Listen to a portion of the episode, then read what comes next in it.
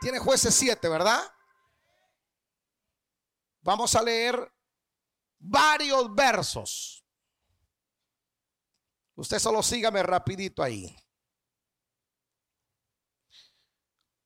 Jueces 7:24 dice, entonces Jehová dijo a Gedeón, con estos 300 hombres que lamieron el agua os salvaré y entregaré a los madianitas en tu mano.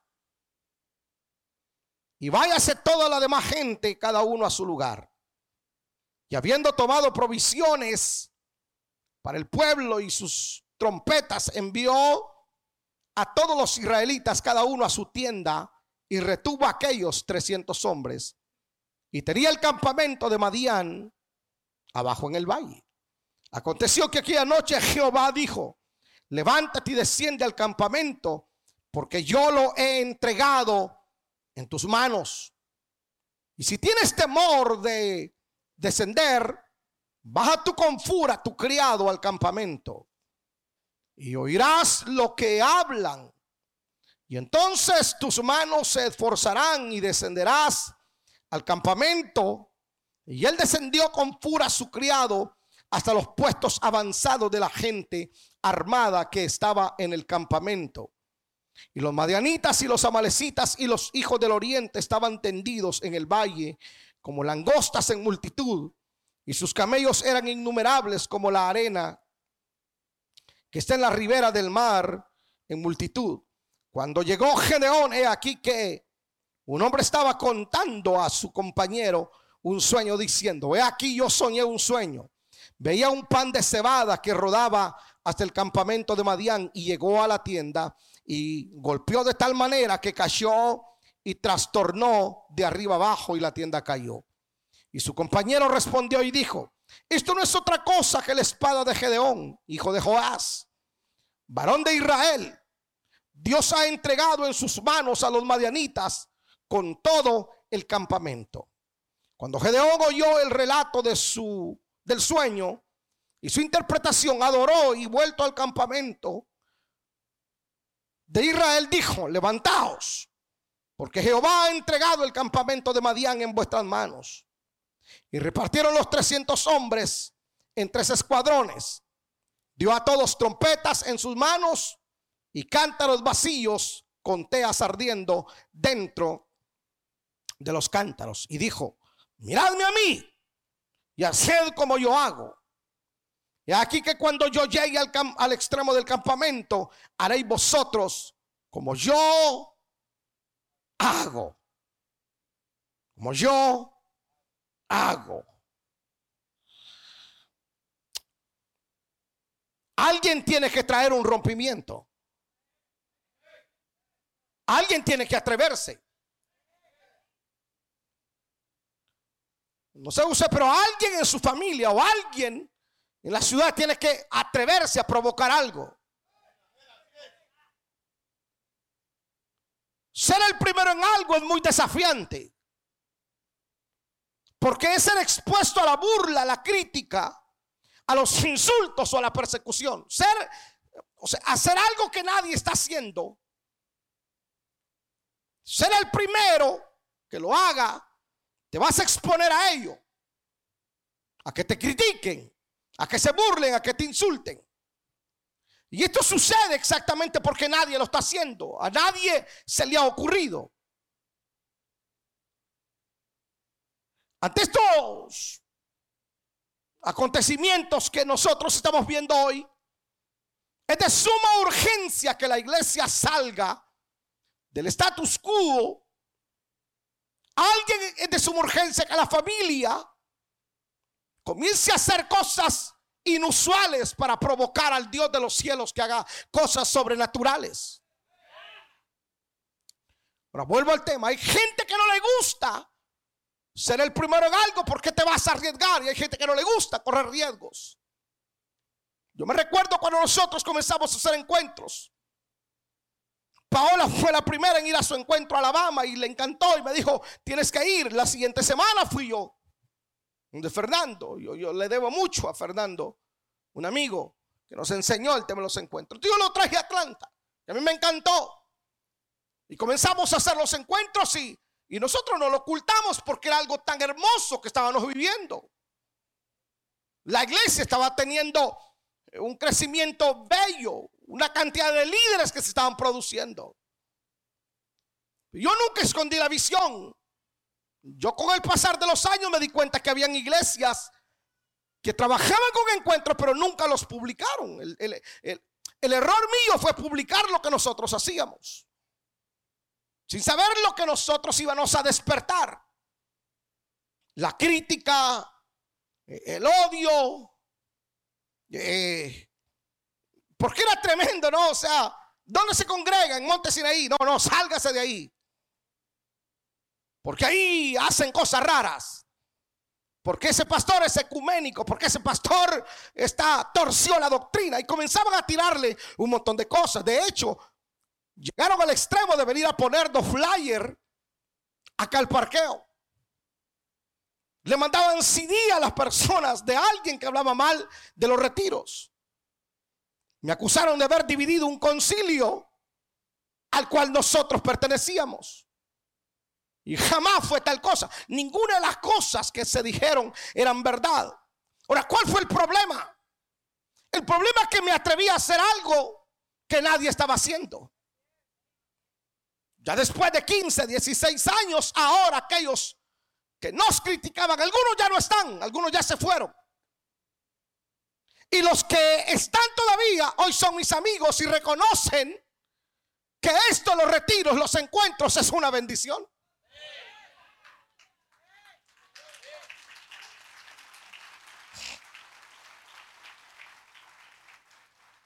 Ahora, nosotros, yo no sé ni cuántas veces lloré personas que se fueron. Ya hoy ya tengo callo, cuando alguien se vaya tengo callo, ya no lloro tanto. Usted no sabe la cantidad de gente que nosotros, nosotros ganábamos 10 por acá y le metíamos con todos los encuentros y los y estar ahí con ellos y ayunar y estar cuidándolos y de repente les hablaban mal y se llevaban 6 por acá. Y era frustrante. Pero era producto de estar haciendo algo que nadie estaba haciendo. Ahora, ¿con quién conté yo y con quién sigo contando? Porque siempre hay un grupo que son los que se atreven, que son los rompedores de brecha, son los atrevidos, los audaces, los inusuales, hasta cierto punto son los rebeldes. Aquellos que nos rebelamos contra el status quo, aquellos que no nos conformamos con lo mismo, porque nosotros pudiéramos ser una iglesia que básicamente haga lo mismo todo el tiempo.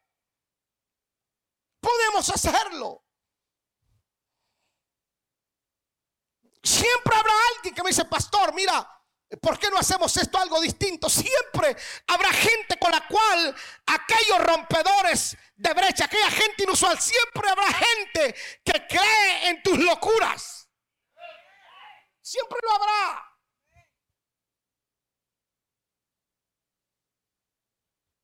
Vuelvo a decirle, ser el primero en algo que nadie está haciendo no es sencillo. Hoy cuando usted mira los equipos de béisbol de los Estados Unidos,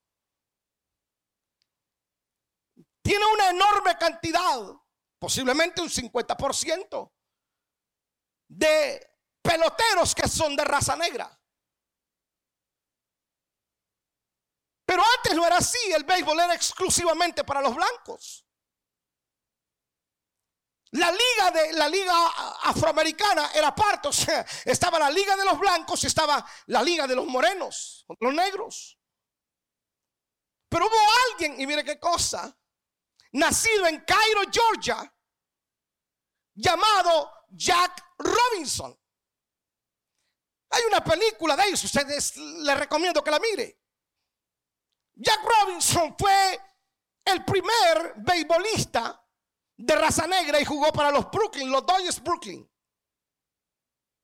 Ahora, el detalle de, de, de, la carrera de Jack Robinson,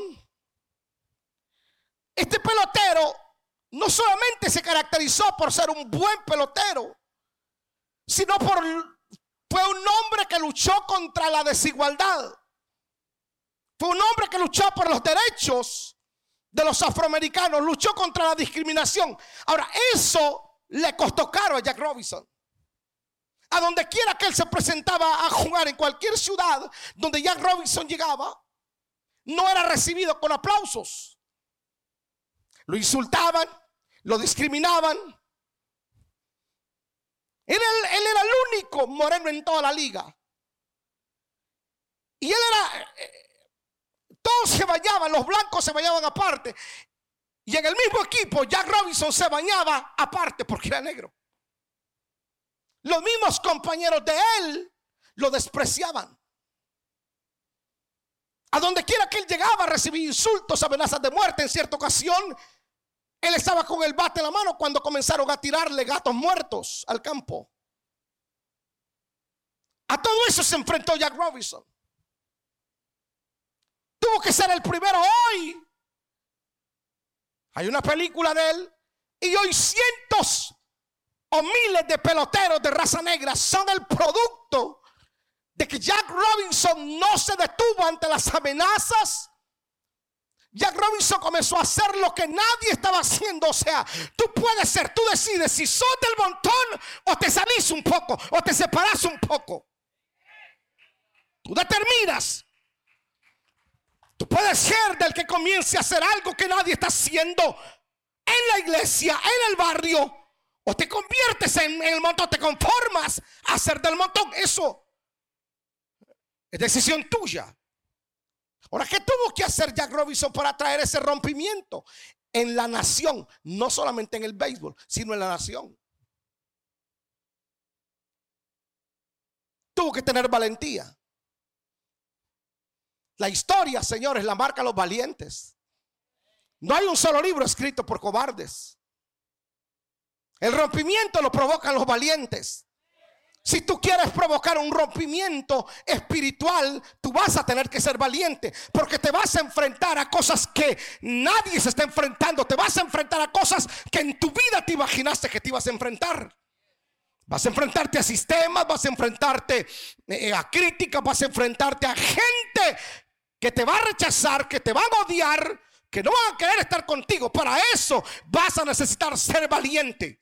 Todos los hombres y mujeres que han provocado un rompimiento tienen la característica que son valientes.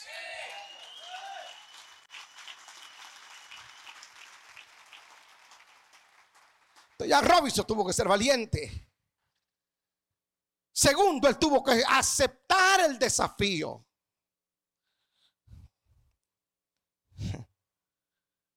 Y aquí es donde muchos retroceden en aceptar desafíos para cambiar cosas, cambiar la historia. El rompimiento en Sudáfrica, porque Nelson Mandela aceptó el desafío. Cambiar las cosas no es de la noche a la mañana, pero son desafíos a los cuales uno tiene que enfrentarse. Y la historia registra que todos los que han provocado rompimientos, avivamientos, son gente que aceptan los desafíos. ¿Usted está dispuesto a los desafíos? ¿Alguna vez usted ha sido desafiado? Te tiemblan las piernas. Duda, llega, hay un momento en el cual en el desafío llegas a dudar de ti mismo. Pero hay algo en, en tu interior que te empuja tenés una seguridad, una certeza de que después de que logres vencer o pasar ese desafío, tu historia no será la misma. Jack Robinson tuvo que aceptar el desafío. Tercero, tuvo que mantener el control de su temperamento. Cuarto, tuvo que tener equilibrio. Esto es muy importante para todo Toda persona que quiera provocar rompimientos espirituales tiene que ser una persona equilibrada.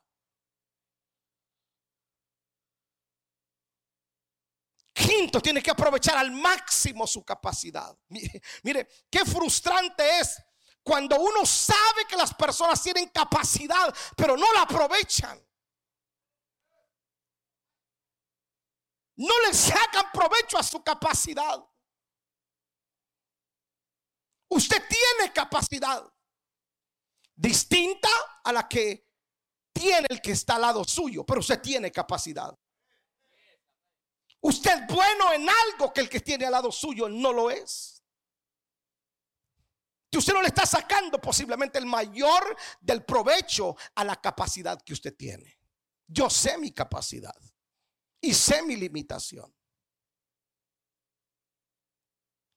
Yo conozco mi limitación, pero sé de que soy capaz.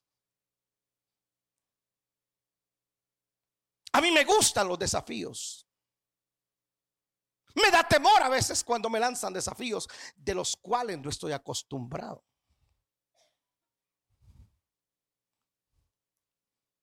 Nunca me había montado en un helicóptero y me monté en un helicóptero por vergüenza. Acepté el desafío y me di cuenta que soy capaz. Jamás me había tirado en un zip line y acepté el desafío. De todo provocador de rompimientos tiene capacidad. Si usted quiere un rompimiento financiero, usted tiene que descubrir la capacidad que usted tiene. El temor solamente lo mantiene entretenido para neutralizarlo a usted, para que usted no desarrolle la capacidad que ya le fue dada, porque ninguno de los que estamos aquí fue enviado a esta tierra vacío. Usted tiene capacidad.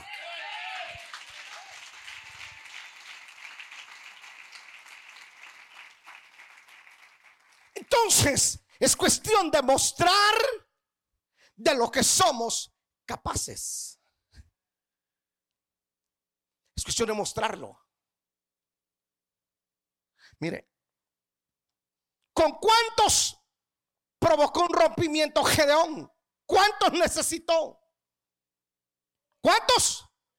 300 hombres. Solamente lo acompañaron 300. Claro, cuando el Señor lo llama, 32 mil se levantaron.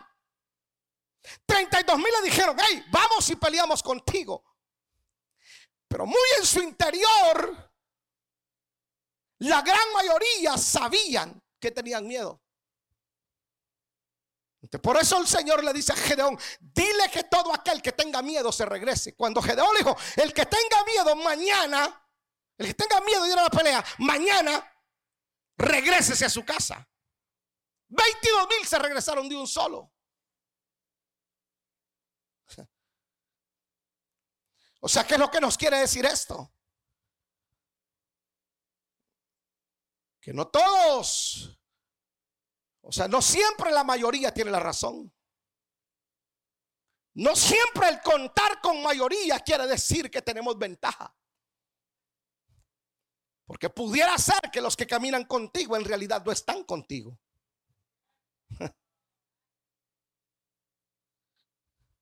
O sea, cualquiera se quiere, cualquiera se, se quiere subir en el carro del éxito, pero no cualquiera quiere empujarlo.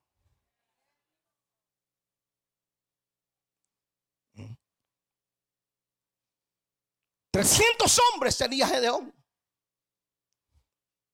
Ahora, ¿cómo lograron este rompimiento? Porque no era fácil enfrentarte a un ejército madianita que tenía miles de soldados.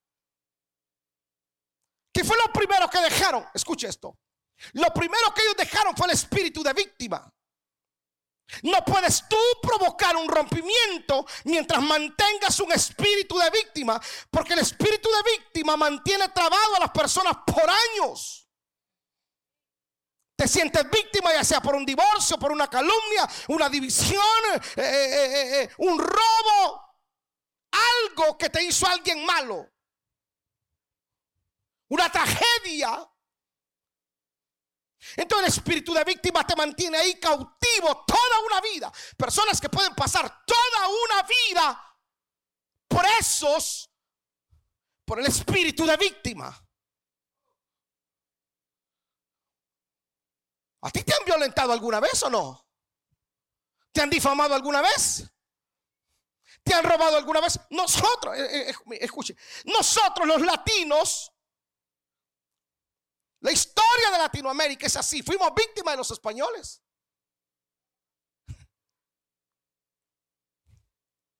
Nos robaron, nos engañaron, nos saquearon. Y lo que nos dejaron fue un tremendo problema que hasta la fecha no podemos resolver. ¿Se ha preguntado usted cómo es posible que toda Latinoamérica, toda Latinoamérica, no podamos ser uno? Y hablamos el mismo idioma. Y los europeos que hablan diferentes idiomas sí pudieron unirse. Fuimos víctimas de los españoles, fuimos víctimas de los comunistas, fuimos víctimas de los malos políticos. O sea, señores, nosotros tenemos una historia que nos han violentado. Ahora, yo me puedo quedar trabado otros 400 años sintiéndome víctima del pasado y no progresar.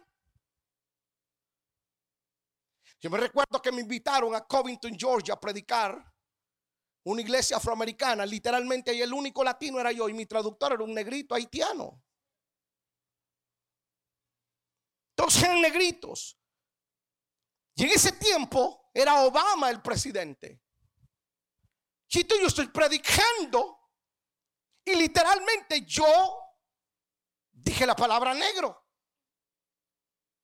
Chito, el traductor no me la quería traducir. no, no, tradúcela como lo estoy diciéndole. Y la tradujo.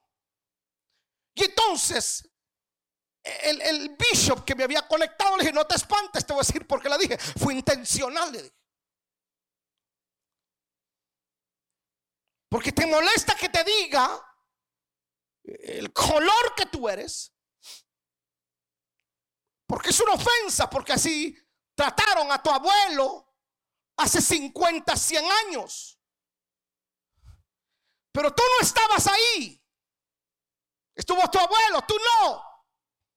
Y hoy tienes un presidente de tu mismo color y no te sientes representado. Porque te sientes víctima de lo que te hicieron o de lo que le hicieron a tus ancestros hace 400 años cuando tú todavía no existías.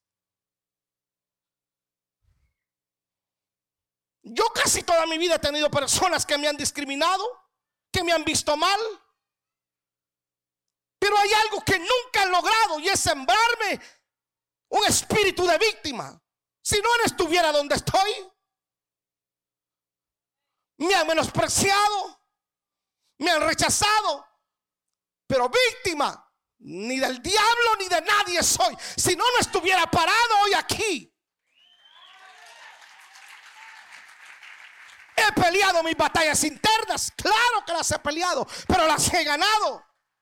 Porque las batallas más difíciles que nosotros libramos son las internas. Y muchos pierden esas batallas internas. Por eso Efesios capítulo 4, verso 31 dice, quítense de vosotros toda amargura, todo enojo, toda ira. Quítense de eso. O sea, no dejar que el espíritu de víctima te atrape. No dejes que lo que te hicieron te destruya por dentro. Porque eso te puede paralizar por año. Entonces Gedeón lo primero que dejó junto con sus 300 fue el espíritu de víctima. Vamos, diga conmigo, espíritu de víctima fuera.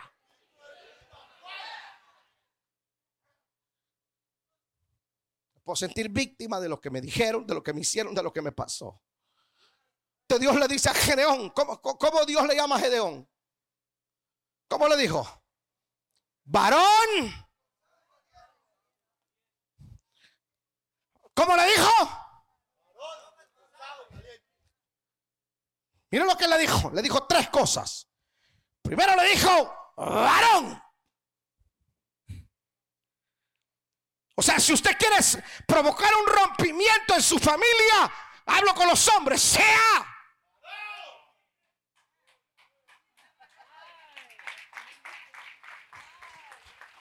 Si usted quiere provocar un rompimiento espiritual en su familia, en la iglesia, lo primero que Dios le dice, sea. Sea Gedeón le dijo, o sea, Dios le está diciendo, Gedeón, yo te voy a llamar al ministerio, pero lo primero que quiero que seas y que reconozcas es que eres varón.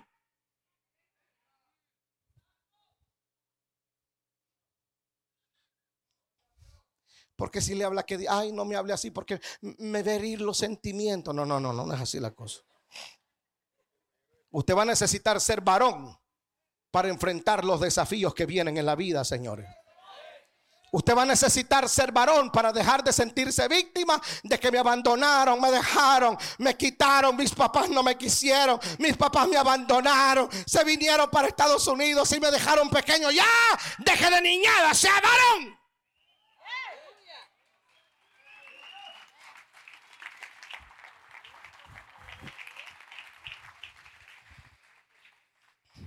Lo segundo que le dice varón esforzado y valiente. Me gusta esto.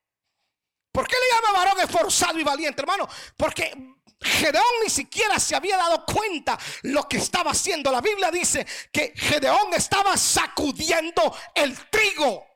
Y sacudirse el trigo es profético.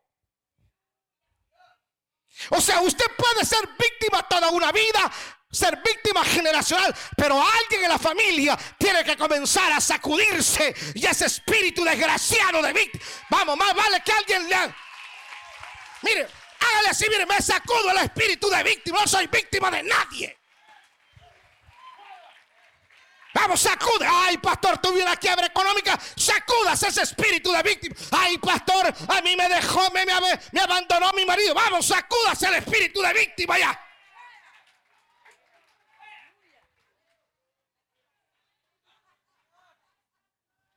Sacudiendo el trigo. Mire, sacuda dos, tres que tiene al lado. Sacuda. Dos, tres que están ahí. Muévalo, dígale. Vamos, espíritu de víctima, fuera. Te sacudo, te sacudo.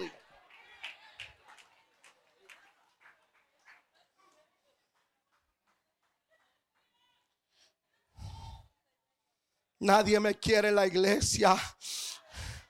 Es que en el grupo a nadie le importo. Ay, es que mire conmigo, ni cuente como yo. Ay, yo soy un pobre. Sacudas ese espíritu de víctima. espíritu de víctima, fuera, fuera, fuera, fuera, fuera, fuera, fuera. Vamos, sacuda, vamos. Es más, póngase de pie ay, espíritu de víctima, fuera, fuera. No vas a estar en mi mente, en mi corazón. No vas a estar en mi familia. Vamos, espíritu de víctima, te echo fuera de mí. Vamos, fuera. Libérese de eso.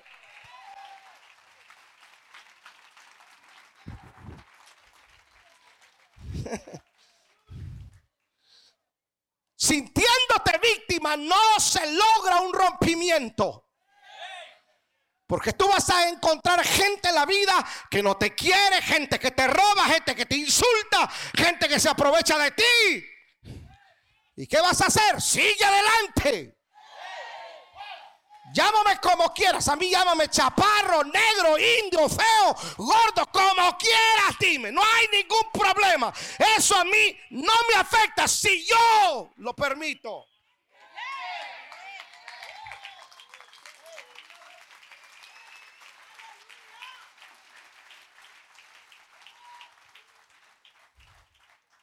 Si yo lo permito.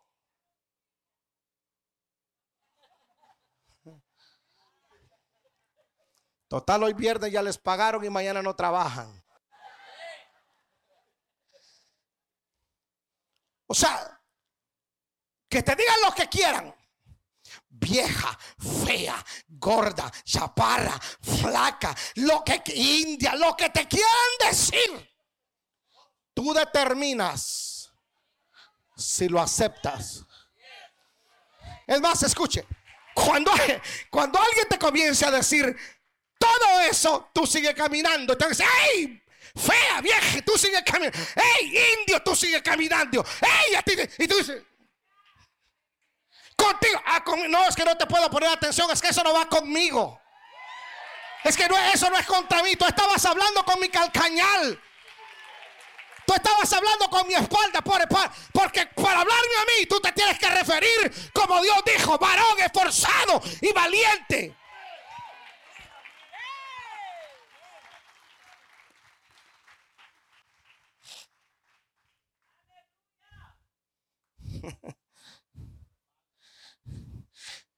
O sea, no te afecta porque tú tienes que saber qué es lo que portas. Y con lo que tú portas, tú puedes provocar un rompimiento grande en la historia de tu vida y de tu familia. Yo sé lo que porto.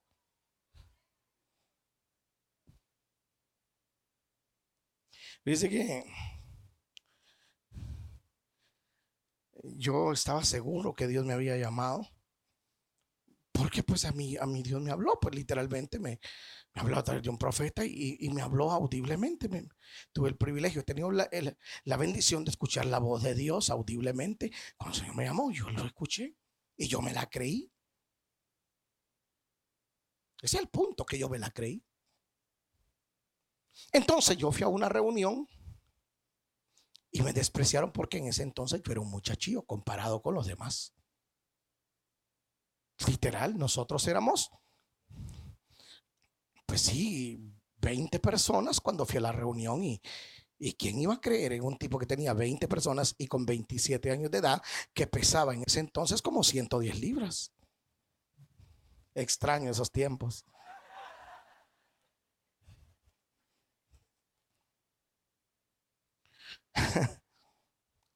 Pero yo me la creí. Escucha esto. Y yo me creí lo que a mí me dijo un predicador mexicano. Me dijo, Dios te dice que vas a ser el pastor de la iglesia hispana más grande de Georgia. Yo me la creí. Yo cuando, yo cuando Abraham me profetizó eso, yo le creí a Abraham. Yo le creí la palabra. Y yo comencé a visualizarlo. Y les quiero confesar que hubo un tiempo en donde ni los que hoy están congregados aquí se congregaban el domingo porque algunos se fueron, se recuerda eso, uh, que se fue un montón de gente. dije, ¿y qué tal si este me mintió? Dije yo, no es verdad. Pero hasta la fecha, y a donde quiera que voy, yo digo, somos la iglesia latina. Escuche lo que digo. Desde Virginia hasta Alabama y parte de la Florida somos la iglesia latina más grande. Yo me la creí. Porque, ay, qué orgulloso, qué altanero. No, señores, la falsa humildad es peor que el orgullo. Y yo sé lo que porto. Si usted no dice lo que usted tiene por vergüenza, por timidez, tenga cuidado, eh, tenga cuidado. Decir lo que usted porta, decir lo que usted es, decir lo que usted tiene, no es, señores, orgullo. No es para gloria. Es sencillamente que usted sabe lo que Dios depositó dentro de usted.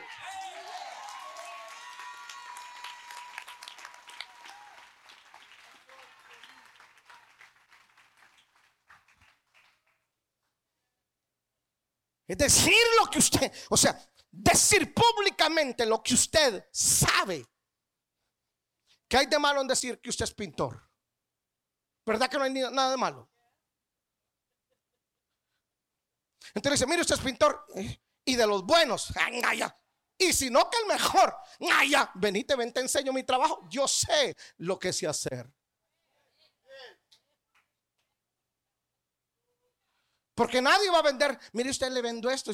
Y es bueno. Ay, yo no, si usted, si usted quiere comprarlo, si no, no.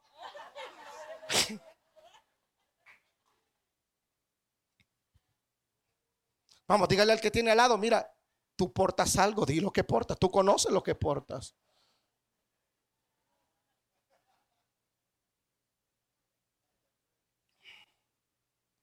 ¿O negó Jesús quién era?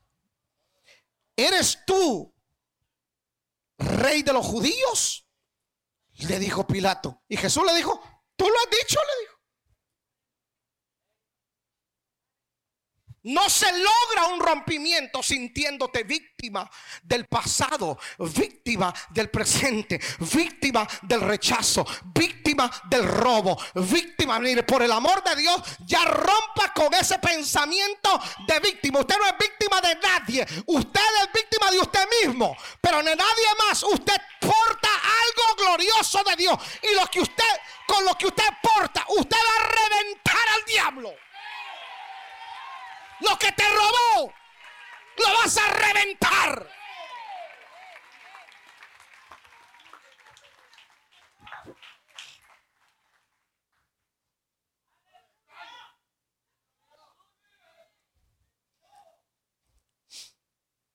Los madianitas le robaban a Israel. Los madianitas son espíritus enviados. Mire pues, los madianitas son espíritus enviados para entretenerte, para que vivas victimizándote siempre. Tiene la visión de desenfocarte y sacarte del propósito. Ese es el objetivo de los madianitas. Que tú te vivas victimizando todo el tiempo. Yo siempre lo cuento, pero es verdad. Le, prometo que es verdad. Yo cargué al diablo cuatro días en mi carro. Sentado conmigo. ¿Te recuerda cuando Fernando fue a la iglesia? Y Fernando era el que aportaba la plata, porque era el, en ese tiempo, eh, él está hablando de 20 años atrás, tener 300, 400 trabajadores en Georgia, eso era hermano. Y los diezmos de ese hombre casi pagaban todos los gastos de la iglesia. Y de repente pasó uno de esos que nos faltan y le dijo que el hombre era pastor. Y, entonces Fernando fue y, y, entonces cuando, cuando fueron, ¿por qué te subiste ya? Soy es vigilia. Y entonces escuche pues. Y entonces viene de esos evangelistas que pasan por ahí. Que en aquel entonces yo invitaba, ah, mire, por aquí ando, ah, véngase, pues no, hoy, por lo menos ya nos damos el gusto de decir, no, este sí, este no, este sí, este no. Ya uno aprende, ¿va? Uno aprende. Usted es pastor, le dijo. Y claro, lo que estaban haciendo es viendo que el hombre tenía dinero y lo sacaron. Entonces yo me sentí víctima. Yo dije, pues este me engañó, me quitó, me quitó al empresario que nos ayudaba. Un día, y yo, no, ¿y ahora cómo vamos a hacer? Ese tipo es malo. Y, yo bravo con el evangelista, y, yo bravo con Fernando. Y, y, entonces yo, segundo día, no, y que mire aquí, tercer día, igual el cuarto día. Una luz antes de llegar a mi casa, el Señor me habló y me dijo, Elí, me dijo, ¿de quién es la iglesia? Me dijo, ¿tuya, de Fernando o mía? tuya, le dije. ¿Quién te ha sostenido? Me dijo, hasta aquí. ¿Fernando o yo? Tú, le dijo. Le dije. Y entonces, ¿qué te pasa? Me dijo. Yo sabía que el diablo andaba ahí. Créalo o no. Yo abrí la puerta y le dije, diablo, bájate de aquí, le dije. Fuera de mi carro. Porque a mí el que me llamó fue Dios, no fue Fernando. Y yo sé lo que porto. Y yo sé lo que tengo. Pero los espíritus madianitas son enviados para entretenerte, para distraerte, para que tú no desarrolles lo que Dios te ha dado. Con lo que tú tienes vas a reventar a los madianitas. Vamos, que alguien levante las manos y diga con lo que yo tengo voy a reventar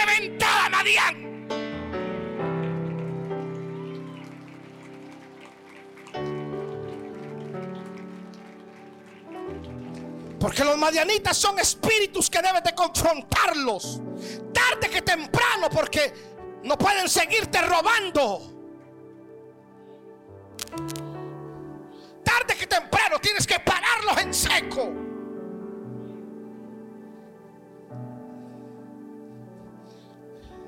Mire, pues voy a ir avanzando rápido porque, fíjate, cuando usted lee el capítulo 6 de jueces, la escritura dice que los madianitas venían de tiempo en tiempo. Diga conmigo tiempo en tiempo. Llegaban de tiempo en tiempo ellos, sus ganados y sus amigos. O sea, ¿qué es lo que esperaban los madianitas? Dice la escritura que Israel sembraba. Y entonces los madianitas estaban pendientes cuando era el tiempo de la cosecha. Y entonces llegaban mientras estaban sembrando, Israel no, era atacado. Los madianitas no llegaban. Pero una vez era el tiempo de recoger el fruto, que ya estaba listo la cosecha, entonces llegaban los madianitas. Venían de tiempo en tiempo, un tiempo determinado. O sea, Israel trabajaba duro y ya para recoger la cosecha aparecía. Usted se va a asociar con esto. Usted se va a asociar con esto. Tú estás trabajando duro. Está todo bien. Y cuando tú sientes que ya vas a tener la casa de tus sueños. Vas a tener el contrato. Escucha, cuando tú estás ya a punto de cerrar, algo pasa y te bloquea el negocio. Estás a punto de firmar un contrato millonario por el cual has trabajado duro, por el cual has orado, por el cual has pactado. Y cuando ya te lo van a dar, aparece algo y te lo quita. Cuando sientes que estás a punto de realizarte, aparece el espíritu de Madián para robarte. ¿Por qué razón? Porque son espíritus, espíritus cíclicos. Te dejan un tiempo tranquilo y luego se levantan. ¿Cuántos alguna vez han experimentado temporadas de mucha guerra espiritual? Que tú pasas tiempos tranquilos. Uy, hermanos, una bonanza. Pero tranquilo, no te duele ni una uña. Nada. Nada. No se enferma nadie en la casa. Todos tranquilos, hermano. Tú llegas y es una paz hermosa, hermano. Hasta Firulay te recibe con alegría. Cuando Firulay te mira entrar, mueve la cola y cómo se alegra. Esos tiempos de bonanza, hermano, que, que, que tú dices, pero qué bellos momentos estoy pasando siento que estoy a punto de lograr mi realización. Tus hijos, bien. Tu matrimonio, bien. Y de repente, se levanta todo. Y todo se alborota, se enferman todos. Y todo lo que habías ganado en esta temporada, todo se lo lleva el especialista, el médico de cabecera te roban plata, te quitan todo. Y uno dice, pero ¿qué pasó? Son espíritus, son espíritus cíclicos que están esperando que tú trabajes. ¿Cuál es el objetivo? El objetivo de esos espíritus cíclicos es frustrarte. Por eso algunos es que se frustran. Dicen, ¿para qué voy a la iglesia? ¿Para qué trabajo? ¿Para qué abro un grupo? ¿Para qué planto una empresa? ¿Para qué doy estimado? ¿Para qué ayuno? ¿Para qué oro? ¿Para qué eso? Si mire, siempre me pasa esto, siempre me pasa lo otro. No, en ese momento tú tienes que pararte y decirle a Madián, ya te caché, ya sé cómo operas ya sé cómo operas. Sé que viene de tiempo en tiempo. Sé que tú esperas que yo trabaje, trabaje, trabaje. Y luego apareces. Tú tienes que saber. Yo conozco cuando el espíritu madianita se quiere meter a la iglesia. Yo lo conozco.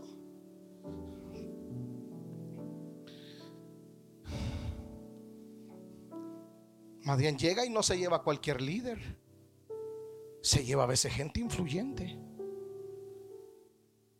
Yo ya sé cómo opera. Entonces, ¿qué es lo que hago? Usted no se da cuenta porque usted viene, pero acá, acá me encuentran haciendo guerra espiritual. Yo cierro las puertas aquí aquí y yo solo, hermano. En el nombre, hablando lenguas, en el nombre de Jesús, Espíritu de Madian, yo cubro la familia. No me vas a robar mi cosecha. Yo sé que tengo que construir el otro templo. Yo sé que tengo que construir la universidad. Yo sé que tengo que levantar el banco. Y ahí estoy peleando. Pero yo sé que tú, tú sabes mi tiempo y me lo quieres robar. Pero no te lo permito. Y ahí echando guerra, echando guerra, echando guerra. ¿Sabe qué hago? Le llamo amigos en estos días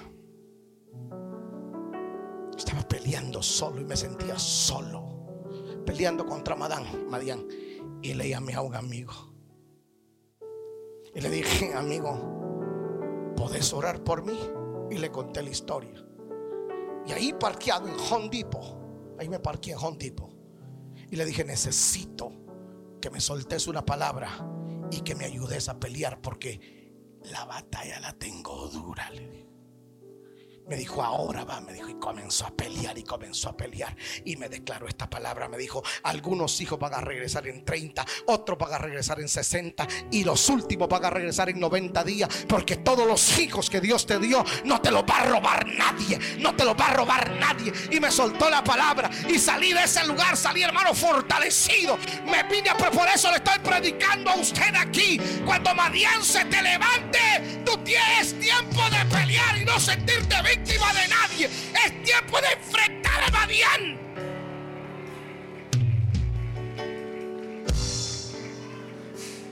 Se provocan rompimientos peleando, no sintiéndote víctima. No, no, no. Ya perdiste tiempo de secarte las lágrimas. O sea, hay un momento en el cual hay que llorar, dijo Salomón, que tiempo hay para todo, tiempo de llorar y tiempo de bailar. Bueno, entonces ya lloré, Perfecto, ya lloré suficiente. Ahora es tiempo de pelearla. Ya lloré, sí, ya, se vale llorar. Pero hay un tiempo en el cual hay que pelearla. Y amarrarse las botas.